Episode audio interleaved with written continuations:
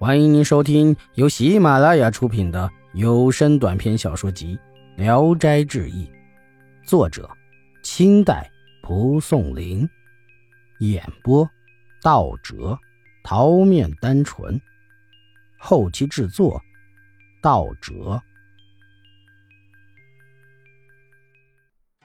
苗生，巩生是四川闽州的书生。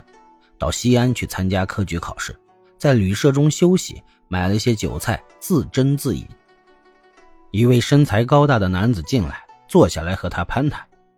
巩生举起杯劝他共饮，客人也不推辞，自称姓苗，谈笑粗俗豪放。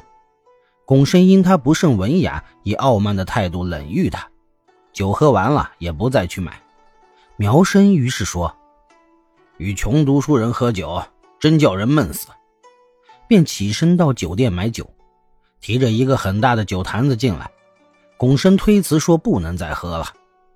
苗生捉住他的胳膊，劝他干杯。拱生的胳膊被捉得疼痛欲折，迫不得已干了数杯。苗生以盛汤的大碗自饮，笑着说：“我不善于劝别人喝酒，去留随你的便吧。”拱生马上收拾行李启程。大约走了几里路，马病了，躺在路上。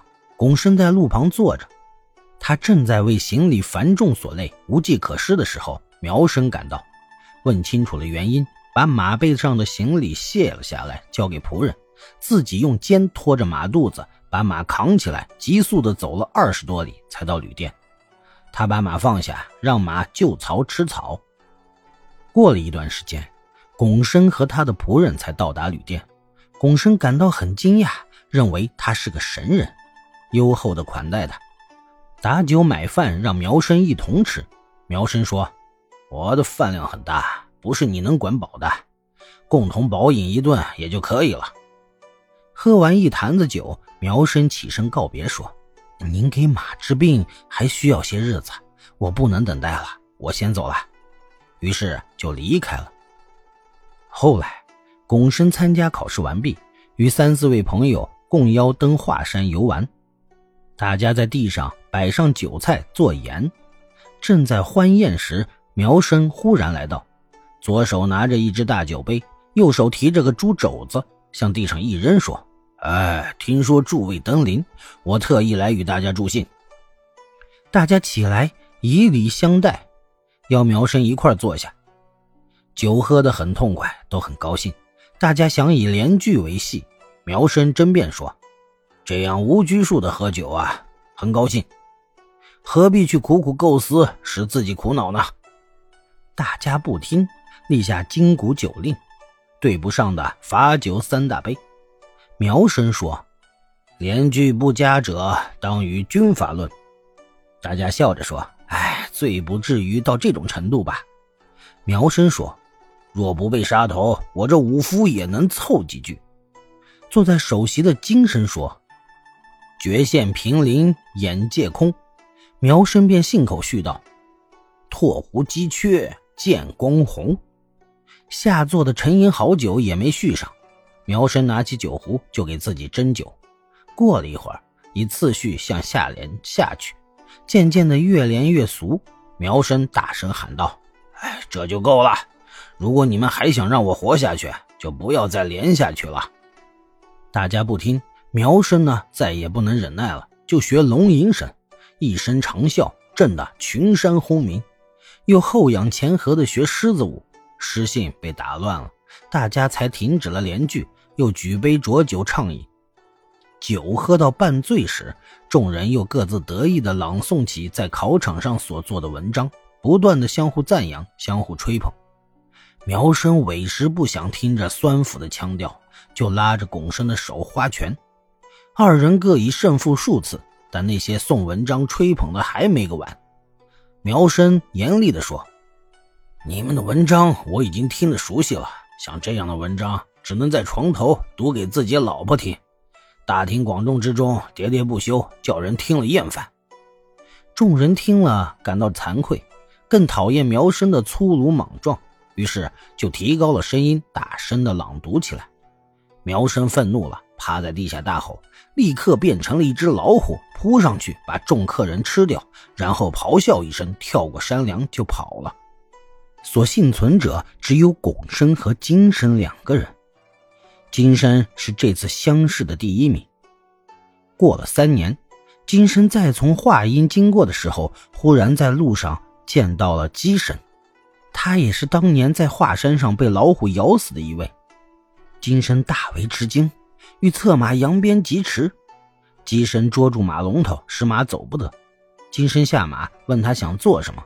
金身说：“我现今已经成为苗生的唱鬼，干活很苦啊，必须再扑杀一位读书的人，才能把我替换出来。